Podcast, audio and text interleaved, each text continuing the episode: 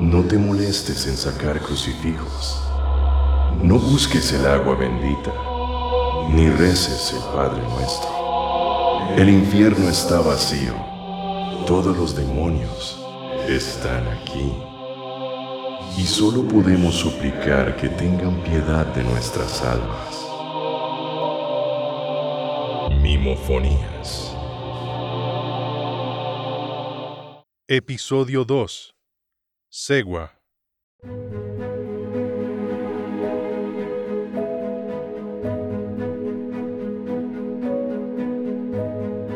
Un siglo atrás, cuando Antonia nació, fue un día gris donde hubo tormentas y temblores en varios pueblos de Costa Rica, como si la tierra intentara alertar en vano a la gente.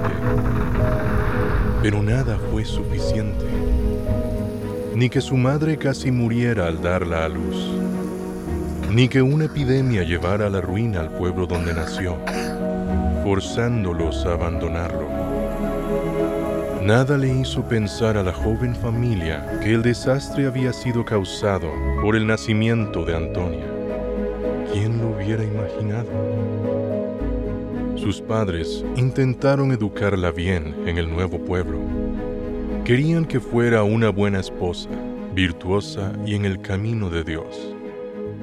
Y así ella intentó aparentarlo. Pero Antonia nació con una astucia más allá de toda comprensión y veía la virtud y las enseñanzas religiosas como simples banalidades. No necesitaba más que un rato a solas para aprender e instruirse a sí misma. Su intuición le permitía ver cosas que nadie era capaz de ver, porque podía predecir el clima de forma precisa, con meses de antelación, conocer dónde y cuándo era el mejor momento para pescar, con solo ver las aguas y hasta el momento justo en que las mujeres del pueblo darían a luz. Su padre no tardó en notarlo y creerlo, puesto que su abuela tenía la misma habilidad. Corrió la voz y de pronto cada incursión a alta mar traía comida suficiente para varios pueblos enteros. Antonia a muy corta edad fue considerada vidente y llegaba gente de todo tipo a pedir por su consejo desde pescadores, cazadores, carpinteros y hasta monarcas. Pasaron meses en que la gente le pedía mil y un favores. Ella los satisfacía y todo fue risas y felicidad. Hasta que Antonia tuvo aquel fatídico presentimiento, un martes 13 de agosto, en que, escuchando a su intuición sobrehumana, siguió a su padre una noche lluviosa. Este había salido con la excusa de que prepararía la barca para salir más temprano ese día. Pero Antonia presentía que eso era una mentira. Lo siguió en medio de la lluvia y a lo lejos lo vio tocar una puerta de una casa, la cual se abrió de inmediato. Antonia se congeló Sabía que de acercarse rompería la ilusión del mundo perfecto. Sabía que no había vuelta atrás, pero lo hizo. Se acercó a la casa y vio a su padre con otra mujer, joven y bella, al calor de un fogón, comiéndose a besos. Sin pensarlo dos veces, corrió hacia su madre, la despertó y le dijo todo lo que vio. Su madre no se sorprendió, ni cambió su expresión. Solo le dijo que ella lo sabía, que su padre simplemente tenía necesidades de hombre y si ella no las satisfacía, él era libre de buscarlo con alguien más, porque los hombres siempre preferirán a las mujeres más jóvenes y más bellas. Esa fue la primera vez que Antonia le gritó a su madre. Primero rompió un florero y luego arremetió contra ella, diciéndole que la odiaba tanto como odiaba a su padre. Ahí Antonia cambió y se prometió que nunca permitiría que nadie la engañara. Por eso no tardó en darse cuenta que el pueblo entero la engañaba, pidiendo favores sin dar nada a cambio, asumiendo que diría que sí creyendo que siempre tendrían su ayuda para solucionar los problemas. Así Antonia aprovechó su poder de formas distintas con el pasar de los años. Usó su conocimiento del clima para avisar de cosechas, en lo que sabía más bien que se convertirían en meses de sequía. Dio indicaciones para la construcción de casas en lugares que se derrumbarían poco después. Y puntualizó en fechas de parto que les hacían creer a las parejas que les daría tiempo de llegar con un médico de la ciudad cuando terminaban dando a luz en medio camino o en medio de una tormenta. Así, sus consejos hicieron que el pueblo perdiera muchos recursos, que las mujeres enterraran a sus recién nacidos, que familias enteras murieran en derrumbes o desastres misteriosos, y que los reyes fueran destronados. ¿Por qué la gente insistía? Quizás se preguntarán. Porque Antonia sabía medir bien sus consejos. Le daba un presagio verdadero y beneficioso a una familia, luego uno devastador a otra. Así la gente sabía que su don era una caja de sorpresas, de la que muy poca gente se arriesgaría a consultar. Pero aún así, había quienes la escuchaban. Esos eran los más desesperados. Sin embargo, Antonia empezó a usar su intuición clarividente para otro fin, cuando cumplió 15 años. Una mañana brumosa, en que había salido a matar conejos por placer, una mujer se le acercó con un saco, el cual dejó a los pies de Antonia. La chica miró curiosa Sabía que no le haría daño. Luego la mujer, de piel morena y vestida de harapos, se acercó al conejo que Antonia recién había desnucado y con un soplido le devolvió la vida. Antonia no había visto la brujería hasta ese momento.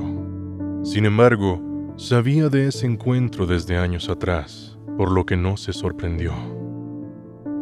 Aquí tienes, para que saques tu odio y tu poder, le dijo la bruja sin nombre. Antonia abrió la bolsa y cuando miró de nuevo al frente, la bruja había desaparecido. Antonia encontró su nueva vocación. Sus más profundas ambiciones habían sido contestadas. La bolsa estaba llena de brebajes, polvos, escritos y pinturas. Todos eran artilugios de magia oscura. Así Antonia estuvo todos los siguientes diez años aprendiendo eso que le mostró la bruja, a revivir a los muertos. Aunque su objetivo no era revivirlos en sí, sino preservar la vida, preservar la juventud. Así, recordando las palabras de su madre, decidió que no descansaría hasta ser una mujer bella y joven por toda la eternidad. Ni su poderosa intuición pudo ver lo que estaba a punto de suceder. Se dedicó a estudiar y probar mil y una formas de traer en vida a los muertos. Trabajaba en una cabaña lejos del pueblo. A pesar de su inteligencia sobrehumana, la nigromancia era un arte ancestral difícil de llevar a cabo, por lo que su primer gran logro no sucedió hasta 10 años después, cuando consiguió detener la putrefacción de una ardilla muerta. Claro, para eso tuvo que vincularla con otra ardilla joven que se pudría sin estar muerta. Pasaron los años y su investigación se vio pausada cuando Antonia se enamoró perdidamente de un joven alfarero. No entendía cómo pudo ser posible si había jurado odiar a los hombres, pero al corazón no lo engaña nadie. Y Antonia descuidó sus avances solo para verlo ir y venir, cuando estaba de visita en la casa de sus padres, cosa que hacía más que todo para verlo a él. Para ese entonces, ella ya tenía más de 40 años. Aquel joven se llamaba Ricardo y era perfecto. Antonia lo quería para ella. él debía ser suyo, y la obsesión enfermiza la contaminó. Fue avisarle a su madre que se casaría con él, y ella se rió en su cara. Su madre pasaba más en el pueblo que Antonia, y lo conocía. Era un mujeriego, igual que su padre. Tanto odio que le había profesado y terminó haciendo exactamente lo mismo.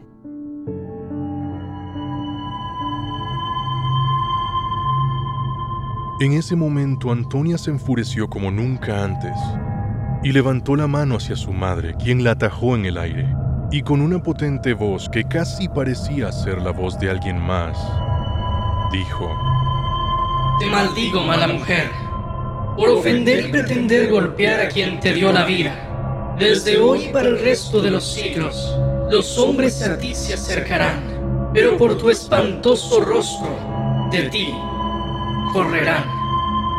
Antonia soltó una carcajada tan fuerte que la escuchó el pueblo entero y empujó con fuerza a su madre.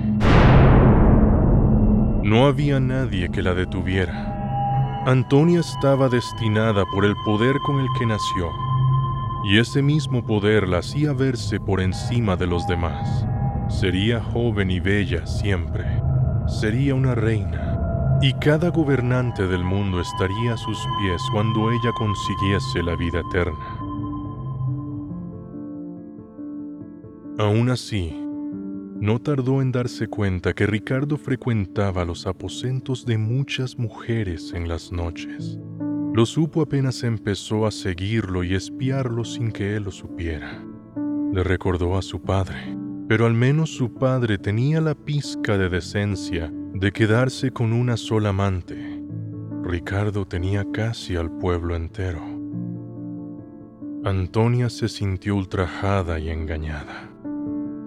El amor de su vida estaba engañándola y ella no lo podía permitir.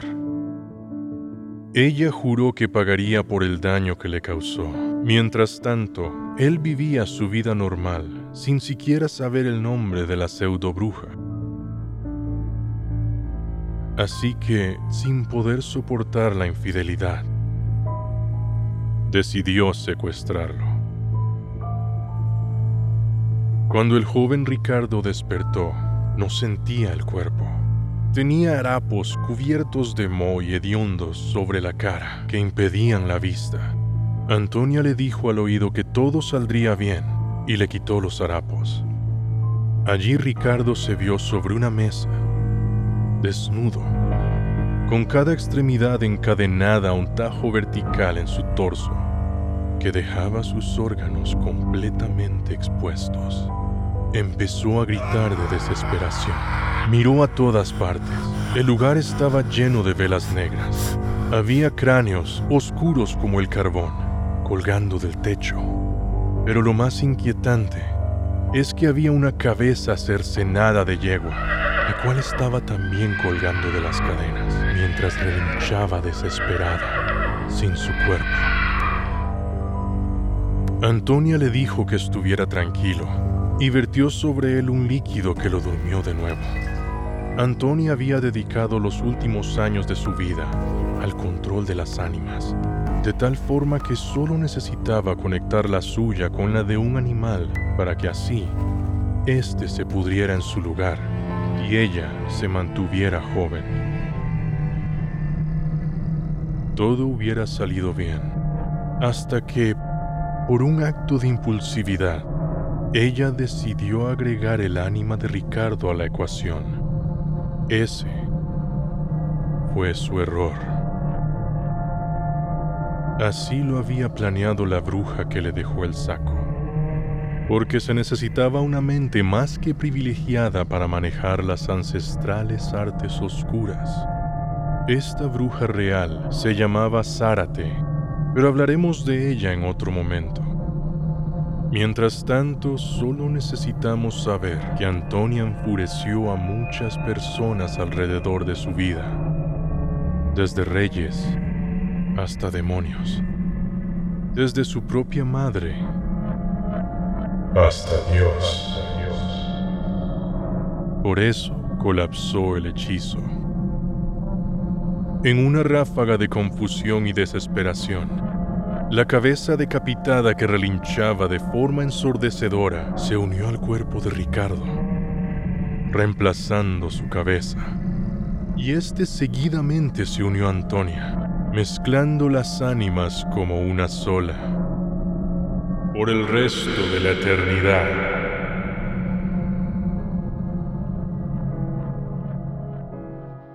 Hoy, su alma sigue vagando y presentándose en muchos lugares.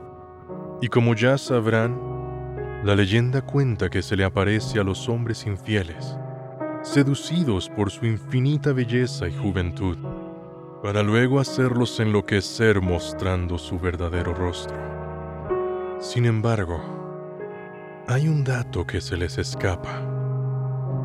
La cegua es uno de los espíritus vengativos más peligrosos. No solo persigue a los mujeriegos para matarlos o desquiciarlos, sino también usa sus engaños para secuestrar niños perdidos y asesinarlos por placer, dejando atrás una pila de muertes inexplicables por todo el país. Lo más descarnado de este espíritu es que su hechizo funcionó. Por eso, Primero verán a una Antonia, eternamente joven, pero al primer descuido verán el rostro podrido de la yegua, carcomido por los gusanos, que se pudre a paso muy lento por los siglos de los siglos. Así, cada nuevo encuentro con ella siempre será peor que el anterior, y podrá verse cómo se descompone con el tiempo, incapaz de morir para siempre.